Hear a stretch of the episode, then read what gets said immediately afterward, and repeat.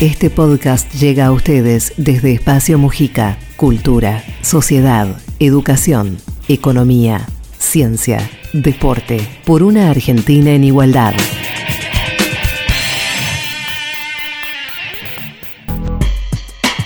Soberanía alimentaria y desarrollo. La alimentación como un derecho humano se encuentra consagrada en nuestra Constitución Nacional, aunque poco se sepa y menos se difunda el derecho a una alimentación adecuada. Derecho que se asienta en cuatro ejes, disponibilidad, accesibilidad física, accesibilidad económica y sustentabilidad. Hoy estaremos conversando sobre estos temas con Marcos Filardi, abogado de Derechos Humanos y Soberanía Alimentaria, integrante de la Cátedra Libre de Soberanía Alimentaria de la Escuela de Nutrición de la Universidad de Buenos Aires y de la Red de Abogadas y Abogados por la Soberanía Alimentaria. Eh, Marcos, eh, escuché hace poco un video muy interesante tuyo, que es lo que me lleva a esta entrevista, básicamente, aparte de, de otras cosas que he leído tuyas, sobre soberanía alimentaria y desarrollo. Eh, y la consideración de poner en vigencia, en discusión, que esto, la alimentación como un derecho humano, esto es una cosa que tiene carácter constitucional, que tiene una normativa, como bien lo explicás vos, pero que es poco conocido. Esto es un intento para que a través tuyo se pueda conocer más esto y que en esta entrevista podamos echar luz sobre algo tan trascendente y lo digo hoy lunes, después de unas elecciones como las que fueron ayer, en donde, en donde el tema de la comida en la mesa de los argentinos no podemos negar que ha tenido una influencia enorme. Así que este, está totalmente ligado todo esto, esto, que vos venís trabajando y con tanta, tanta preocupación y tanto esfuerzo en algo que es de una coyuntura extraordinaria al mismo tiempo. Así que bueno, primero que todo, una breve introducción a esto que es la soberanía alimentaria como derecho humano y atado al desarrollo, por supuesto. Sí, efectivamente, Francisco, nuestra Constitución Nacional reconoce nuestro derecho humano a la alimentación adecuada. Cuando fue reformada en el año 94, se le dio jerarquía constitucional a distintos instrumentos de derechos humanos que reconocen ese derecho a la alimentación adecuada como el derecho a tener acceso de manera regular, permanente y libre a una alimentación adecuada o a los medios para obtenerla que nos permita tener una vida libre de angustia, satisfactoria saludable y digna. Y eso significa que el derecho a alimentación tiene cuatro componentes fundamentales. Disponibilidad, esto es que haya alimentos suficientes para atender las necesidades alimentarias de toda la población. Accesibilidad física, es decir, que los alimentos puedan trasladarse de donde son producidos hasta donde están las personas que necesitan consumirlos. Accesibilidad económica a los medios o a los alimentos mismos, esto es que las erogaciones necesarias para poder acceder a los, a los alimentos no ponga en riesgo la satisfacción de otras necesidades igualmente esenciales, ¿no? Y, comprende también el acceso a los medios necesarios para obtener o producir alimentos, tierra, agua, semillas, saberes, ¿no? El tercer componente tiene que ver con la adecuación, es decir, la alimentación tiene que ser cuantitativamente adecuada, la cantidad suficiente, cualitativamente adecuada, libre de sustancias nocivas y culturalmente adecuada, es decir, que se corresponda con nuestras tradiciones culturales como comensales. Y el cuarto y último elemento tiene que ver con la sustentabilidad. Esto es que la posibilidad nuestra de alimentarnos no ponga en riesgo el ejercicio de ese derecho por parte de las generaciones venideras. ¿no? Entonces, ¿y por qué es eh, absolutamente central lo que vos me preguntabas? Porque si bien tenemos reconocido este derecho humano a la alimentación adecuada en nuestra Constitución Nacional, es decir, en la norma más importante, con estos alcances, lo cierto es que no es conocido, y si no es conocido no es apropiado socialmente. Reclamado como eh, tal derecho, digamos. Reclamado como derecho. Entonces, lo primero que tenemos que tratar de fortalecer es esa convicción de que la alimentación es un derecho humano, no es una mera mercancía gobernada como, como cualquier otra mercancía, sino que nuestro programa constitucional la considera un derecho humano que el Estado en todos los niveles, nacional, provinciales, municipales, debe garantizar. ¿no? Esto significa no violarlo, eh, prevenir que se viole eh, y si se viola, investigar a los responsables de esa violación, sancionarlos y ordenar una reparación adecuada y adoptar medidas para hacerlo efectivo. ¿no? Es decir, Marcos, le podemos exigir eso al Estado en todos los niveles. Exactamente. Mencionaba recién entre los cuatro ejes dos con los que me quedo para, para, para volver sobre eso. Disponibilidad. Se supone que somos un país productor de alimentos para 450 millones, 400 millones, 10 veces más por lo menos la población Argentina. Una de las particularidades es que eso está en manos privadas, que la producción de alimentos está en manos privadas, desde la, desde la producción primaria, su distribución y su comercialización. Ahí tenemos un inconveniente, me parece, a diferencia de otros, quizás otros países donde parte de esos recursos naturales primarios están en manos no siempre tan concentradas y privadas. Y la segunda es la accesibilidad, que es cómo acceder. Y ahí está esto que me parece que vos vas a responder mejor, que es cuáles son los mecanismos como para que la accesibilidad, aparte de la sustentabilidad y todo, permitan que la comida esté como un recurso esencial en todos los hogares, en todas las casas. Bueno, respecto a la primera, eh, desmitificar ese mito tan fuerte e interesadamente instalado de que producimos alimentos supuestamente para 10 veces nuestra población, ¿no? Porque lo cierto es que esto es, es un mito. Es un mito que se sube ahora al viejo mito del granero del mundo. ¿Por qué? Porque ciertamente hoy estamos destinando, Francisco, el 60% de la superficie cultivada en nuestro país a un solo cultivo, al monocultivo de soja que no está plantado ahí para atender nuestras necesidades alimentarias, sino para engordar los ganados de otros mercados, llenar los tanques de nafta con agrocombustibles o proporcionarle materiales a la industria en esta revolución 4.0 de la que nos ¿no? Es lo que vos te referís. Entonces, no producimos alimentos. Sí, producimos commodities me, mencionas algo que no quiero olvidarme y te interrumpo, discúlpame, porque es clave de lo que te vengo escuchando, que es la energía del hambre. Después este, quisiera que te refieras a eso, para no olvidarlo. No, y ahí mismo lo, enlazamos porque la, energía del hambre justamente es que estamos destinando tierras o cultivos que bien podrían estar destinados a alimentar seres humanos para llenar los tanques de nafta. Entonces, los tanques de nafta eh, pasan a ser competidores directos de estómagos de seres humanos. Y esto no lo digo yo, sino que el propio relator de Naciones Unidas para el Derecho a la Alimentación, el primero, Jean Ziegler, llamó al desarrollo de los agrocombustibles un crimen de lesa humanidad porque justamente disparó la especulación alrededor de los precios de los commodities, que generó, por ejemplo, el alza global en el precio de los alimentos en el año 2008. ¿no? Eh, entonces, y ahora encima aparece un nuevo competidor que es la industria, porque mm. las, la, revolución 4.0 busca justamente que el campo sea la usina generadora de esos materiales para la, industria 4.0. Entonces, la prioridad, por el contrario, para la soberanía la finalidad esencial de todo sistema agrícola es prioritariamente atender las necesidades alimentarias de los seres humanos. ¿sí? Y si queda un excedente, ese excedente sí poder compartirlo con otros pueblos, con otros mercados, para atender incluso a otras necesidades. Pero no nos podemos dar, dar ese lujo cuando tenemos mil millones de personas que pasan hambre, dos mil millones de personas que, si bien reúnen las calorías mínimas para mantenerse con vida, no logran tener una nutrición adecuada, y lo mismo se replica a nivel nacional. Porque este modelo que dice producir alimentos para 10 veces nuestra población, cosa que ya desmitificamos, es incapaz también de alimentar adecuadamente a nuestra propia población.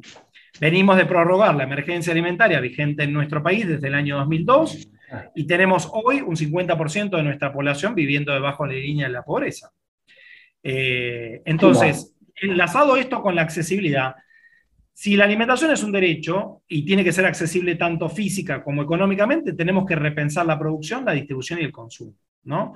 Porque si hablamos de, de accesibilidad física, en vez de tener lo que tenemos hoy, que es bolsones que se especializan en la producción de eh, alguna, algunos alimentos y luego circulación camión dependiente ¿no? de esos alimentos kilométricos de un punto al otro, lo que busca la soberanía es localizar los sistemas alimentarios. Producción local para abastecimiento local. Y en esa producción local para abastecimiento local, acercar al productor directamente con el comensal.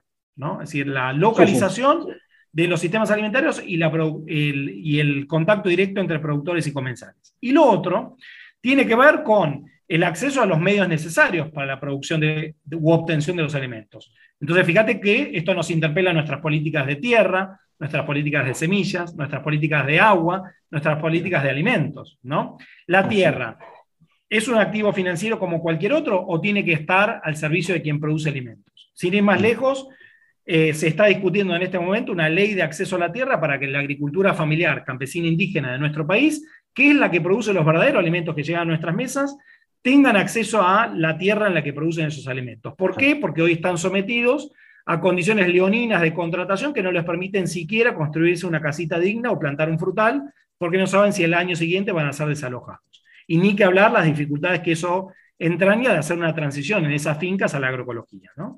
Entonces, ¿qué política de semilla nos damos cuando el 75% de las semillas comerciales están en manos de cuatro corporaciones? Que las acaparan y que reclaman sobre ellas derechos de obtentor y derechos de patentes. Entonces, ¿seguimos con ese esquema o avanzamos hacia la circulación de semillas nativas criollas, por ejemplo, a través de lo que se llama programa Semillar, de reciente creación en, nuestro país. ¿no? Eh, del mismo modo, con el agua. El agua es una mera mercancía como cualquier otra que nos enteramos el año pasado que empezó a cotizar en bolsa, o es un, un bien común absolutamente esencial, porque al final de cuentas vos y yo, Francisco, somos agua. ¿no? Y porque el agua también es esencial para la producción de alimentos sanos, seguros y soberanos. Entonces, ¿qué política de agua nos damos va a repercutir en el acceso a, la alimentación? Y también los saberes. Saber tecnocientífico eh, como único saber legitimado o diálogo de saberes con saberes campesinos y saberes de pueblos originarios. Y lo otro, en poblaciones tan urbanas como nuestro país, ¿no? el 92% de nuestro país vive hoy en pueblos y ciudades, ah. la dinámica del acceso está asignada en esta economía de mercado capitalista por los ingresos y por los precios. Entonces, todo lo que repercuta en los ingresos va a repercutir en el acceso económico a la alimentación. Entonces, vos tenés ingresos cada vez más menguantes, empobrecimiento generalizado de la población creciente, menos ingresos, y por otro lado, una alza generalizada en los precios, eh, a partir de unos formadores de precios altamente concentrados que fijan precios exorbitantemente altos que van más allá incluso de la propia inflación, con un carácter netamente especulativo. Entonces, eso hace que los sectores de menores ingresos tengan cada vez menos acceso a los alimentos. Y como estrategia de supervivencia frente a eso, ¿qué hacen? O se llenan con lo más barato y lo más rendidor que pueden comprar en el mercado, que son los carbohidratos, grasas y azúcares, o comen menos, o se saltean una comida, o sacrifican la calidad de su alimentación. Y las resultantes de eso están en nuestros cuerpos de clase, que evidencian como nadie esa desigualdad inherente a nuestra sociedad. Así es. Eh, desnutrición crónica que condena al 12% de nuestros niños a no tener la altura que podrían tener si estuvieran adecuadamente nutridos. Y sobre todo ese 70% de sobrepeso y obesidad que esconden en el mismo cuerpo esas carencias nutricionales. Porque no es que están llenos de nutrientes de calidad, sino que están llenos de lo más barato y lo más rendidor, que es lo único que pudieron comprar.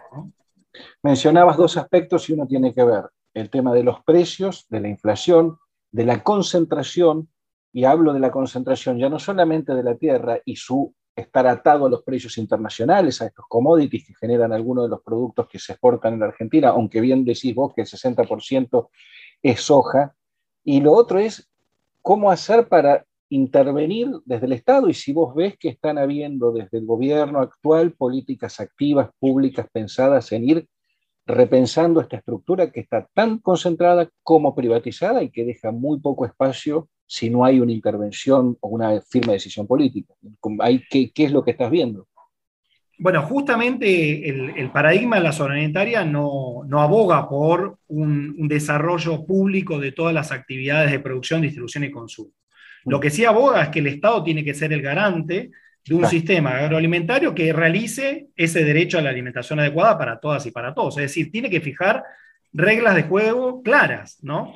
Eh, de, es decir, regular, fiscalizar, eh, establecer un marco normativo adecuado, justamente como garante del derecho a la alimentación que es, según el programa constitucional, ni más ni menos, ¿eh? no estoy inventando nada, es lo que el propio Estado se comprometió voluntariamente a hacer a través de su plataforma constitucional.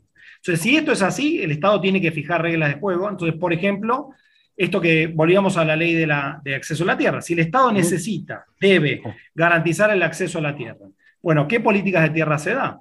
¿Qué política frente a la, tierra fiscal? Si dilapidamos las tierras fiscales, como sucedió en el gobierno nacional anterior, para librarlas a la especulación inmobiliaria de unos pocos amigos del gobierno, o hacemos colonias de abastecimiento agroecológico eh, en convenios con eh, las organizaciones campesinas, ¿no? como las colonias de la UTT. Entonces, un municipio tiene un, un, terreno fiscal y se lo cede en comodato a la UTT para que una familia se afinque en ese territorio y produzca alimentos para abastecimiento local. Es decir, ¿qué hacemos con la tierra pública? Sin incluso hablar de una reforma agraria integral y popular, sin tocar un centímetro cuadrado de tierra privada, ¿qué hacemos hoy con la tierra pública? ¿Qué hacemos con los cinturones verdes? ¿no? que antes rodeaban a los pueblos y ciudades y que fueron desapareciendo. Eh, entonces se dio esta dinámica de circulación kilométrica de los alimentos. Bueno, ahí el MTE también presentó un proyecto de declarar de utilidad pública los cinturones verdes para lograr justamente esa producción local para abastecimiento local. ¿Cómo podemos hacer para volver a eso? ¿no? Entonces, que cada pueblo tenga su lechería, que cada pueblo tenga su, eh, sus salas de faena de, animales, que tenga su producción frutícola, que tenga su producción hortícola para abastecimiento local. ¿Cómo podemos hacer para dinamizar otra comercialización posible frente a un hipermercadismo que concentra el 75% de la comercialización de nuestros alimentos? Bueno, ¿cómo podemos dinamizar ferias, mercados de productor al consumidor, cooperativas de consumo, si, por ejemplo, el mercado multiplicar, desarrollado en este momento. ¿Cómo podemos hacer para garantizar ese acercamiento directo entre el productor y el comensal? Y lo otro, ¿qué hacemos frente a los precios? Es decir, simplemente somos testigos de cómo ese sector eh, que ejerce el mayor por dentro de la cadena agroalimentaria fija los precios a su antojo sin mayor eh, regulación o efectivamente avanzamos en una regulación en serio de eso, ¿no? Porque de nada sirve poner más, más ingresos en el bolsillo si por otro lado nos encontramos con que esos ingresos siempre van a quedar rezagados con relación a un alza que tiene mucho de, especulación, ¿no? Porque, Francisco, vos recordarás que el precio en, en, una economía de mercado, nos diría Adam Smith, es el punto de encuentro entre la oferta y la demanda, sí, pero en condiciones de competencia perfecta. Y lo que caracteriza a las cadenas agroalimentarias en nuestro país son todas las distorsiones de la competencia perfecta. Tenemos monopolios, tenemos oligopolios y tenemos competencia monopólica. Entonces, eso hace que esos actores le paguen al productor cada vez menos por su producción, nos cobren a nosotros como comensales cada vez más para maximizar su margen de ganancia. Bueno, ¿qué política nos damos como sociedad frente a eso? ¿no? Esa es la pregunta. ¿Qué política nos estamos dando actualmente? Y no lo pongo en términos de optimismo ni pesimismo porque sería una banalidad, pero si realmente ves que hay desde los espacios donde podría intervenirse, podría eh, actuarse con mayor este, compromiso en esta dirección, si lo ves actualmente, eh, fuera de lo que pueden ser organizaciones sociales, organizaciones libres del pueblo que se sumen a este tipo de, de iniciativas, pero hablo desde lo que es un poder legislativo, poder ejecutivo que esté atento a, receptar todo esto por lo cual vos estás, como tantos y tantas, este, trabajando. ahí está la preocupación de, qué nivel de receptividad hay. Bueno, el, paradigma de la soberanía alimentaria, desde nuestra mirada, viene creciendo con fuerza, pero como un mm. movimiento en construcción social de abajo arriba. Entonces, a lo largo de estos años empieza a tener expresiones, en, primer lugar, en los gobiernos locales. ¿no? Entonces ya tenés varios municipios que están avanzando en políticas públicas interesantes de transición a la agroecología, a la soberanía alimentaria.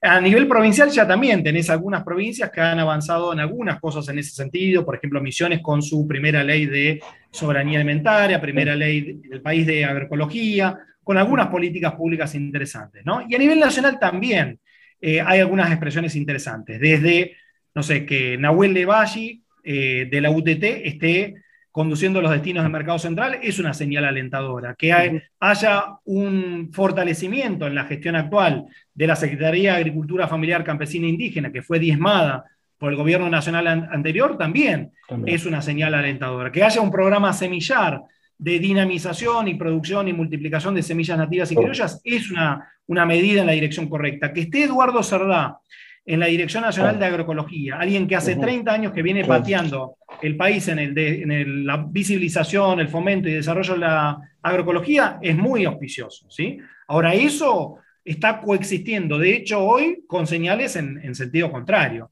con señales que vienen a profundizar ese modelo de agronegocio transgénico. Aprobación del, evento de trigo transgénico primero en el mundo, el HB4, la iniciativa 200 millones de toneladas que vienen a profundizar el modelo de agronegocio, porque en vez de destinar las tierras alcanzadas por zonas de exclusión, porque ahí los pueblos fumigados dijeron, queremos alejar los venenos, en vez de destinarlas a la agroecología, se las vamos a entregar a la experimentación, a las ACTEC, las tecnologías 4.0 aplicadas a la agricultura.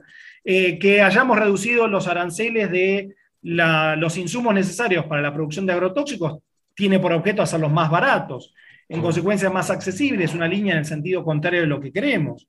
Eh, el proyecto este de desembarco de las megafactorías porcinas, ni que hablar, que viene a profundizar ese modelo de agronegocio transgénico, porque la base de esos animales, de la alimentación de esos animales, va a ser ese maíz transgénico, esa soja transgénica, ¿no? Profundizando hacia atrás en la cadena todo el modelo.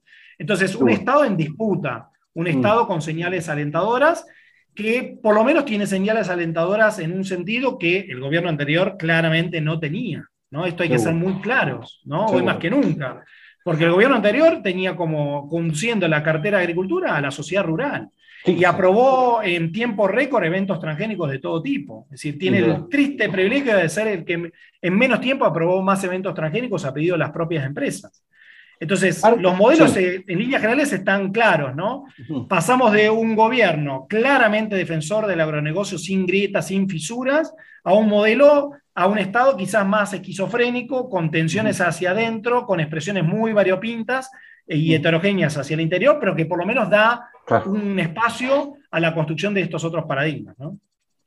Como para ir combinando y no sacando temas tiempo, han comenzado a, a escucharse en distintos medios voces que va en contra cierta idea de que no todo lo que sea este, avances, ya sean en algo que no, no, es lo que estamos hablando específicamente, pero ya sea minería, recursos naturales, explotación, eh, va contra ciertas cuestiones de eh, lo que tiene que ver con políticas ambientales, y entre ellas se menciona un poco lo de lo transgénico, como que no es para tanto y que es una oportunidad de negocio y que ahí hay, digo, a veces no necesariamente de voces que uno prevería más liberales, si querés, sino hasta propias del campo nacional incluso, ¿no es cierto? ¿Cómo, cómo, cómo estás atento a esa, esa, incipiente disputa que se está generando en torno a esto? Bueno, justamente alentado muy fuertemente ¿no? por, por cierta prensa oficialista, digámoslo, ¿no? abierta o, o, no tan abiertamente, pero de, sectores que claramente identificaríamos con el llamado progresismo, que están planteando estos términos ¿no? de ambientalismo bobo, ¿no? Como diciendo que eh, este ambientalismo bobo viene a cuestionar las bases de un desarrollo económico, y nosotros estamos diciendo todo lo contrario.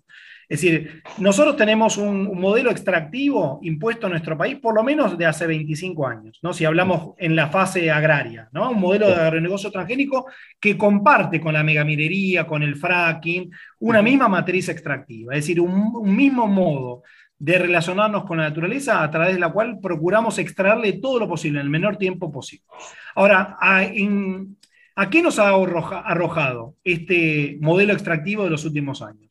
50% de pobreza, 70% de nuestros niños y niños viviendo en hogares pobres, este, destrucción de nuestros bienes comunes naturales, tasa de deforestación de las más altas del mundo en los últimos años, eh, enfermedades en el campo y en la ciudad como consecuencia de la exposición ambiental aguda y crónica a los agrotóxicos o los contaminantes de la megaminería o los contaminantes del fracking, ¿no?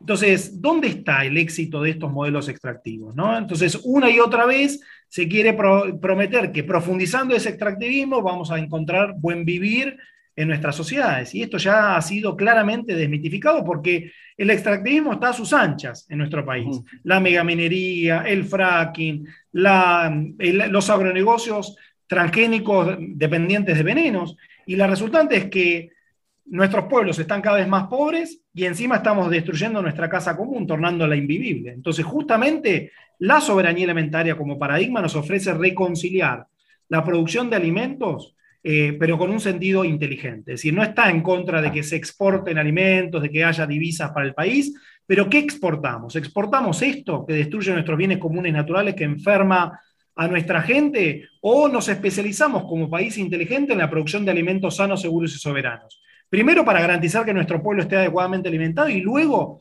poder compartirlo con otros pueblos y mercados. Y tenemos todo para poder hacerlo. ¿no? hasta incluso lograr el ansiado objetivo de agregarle valor a nuestros productos primarios desde un lugar de mayor competitividad en términos hasta de exportaciones, si querés, no solamente, no solamente eso. Y ni más ni menos cuidar nuestros bienes comunes naturales en este contexto de grave, grave eh, crisis civilizatoria, ¿no? Es decir, el último informe del panel intergubernamental de cambio climático nos señala muy claramente que ya estamos, ya hemos cruzado el umbral que, debíamos cruzar, que no debíamos cruzar, digamos, ¿no? Entonces, la agroecología nos ofrece la posibilidad de eh, de mitigar incluso esa crisis climática que ya estamos viviendo, ¿no? Eh, cuidar el agua hoy más que nunca, ¿no? Fijémonos, estamos conversando de esto mientras el, río Paraná, como consecuencia de la crisis climática, enfrenta su, sequía más grande de los últimos tiempos, una bajante histórica, en 77 años nunca vista, ¿no? Entonces, en este contexto vamos a destinar 1.500.000 litros de agua dulce para cerdos para ser exportados a China. Eh, ¿Cómo hacemos para cuidar las fuentes de agua que son nuestros glaciares? Para que estén eh, esa, esa agua que alimenta nuestros ríos, que alimenta todos nuestros cursos de agua como arterias vivificantes, sea apta para consumo humano y para producir alimentos. ¿no? Y la vamos a contaminar con actividades de megaminería para ganancias de unos pocos. Entonces son los grandes debates de fondo que, que nos tenemos que dar como sociedad. ¿no? Bueno, bienvenido a ese debate. Mi objetivo era hacer bien este, posible tu, tu, voz porque es, es, clave y porque justamente se está dando esta, esta discusión, esta tensión y me parece que hay, que hay que prestarle mucha atención justamente para no caer en facilismos este, que muchas veces se, se procuran instalar. Así que bueno, Marcos, sumamente didáctico, Pro, eh, a todos los que nos escuchen, te este, sugiero que te sigan en tus charlas que, das por, que tenés por YouTube, que son muy claras, muy didácticas y que nos, nos, nos, permiten a todos adentrarnos de muchos temas que a veces escuchamos de lejos y como bien decís vos, que muchas veces están tensionados y bombardeados. Así que reitero mi agradecimiento por el tiempo dispensado. Al contrario, Francisco, muy agradecido yo y honrado por este riquísimo intercambio. Muy amable. Un, un abrazo, un abrazo muy grande. Ahora podés suscribirte a este canal aquí en Spotify para enterarte de los próximos episodios.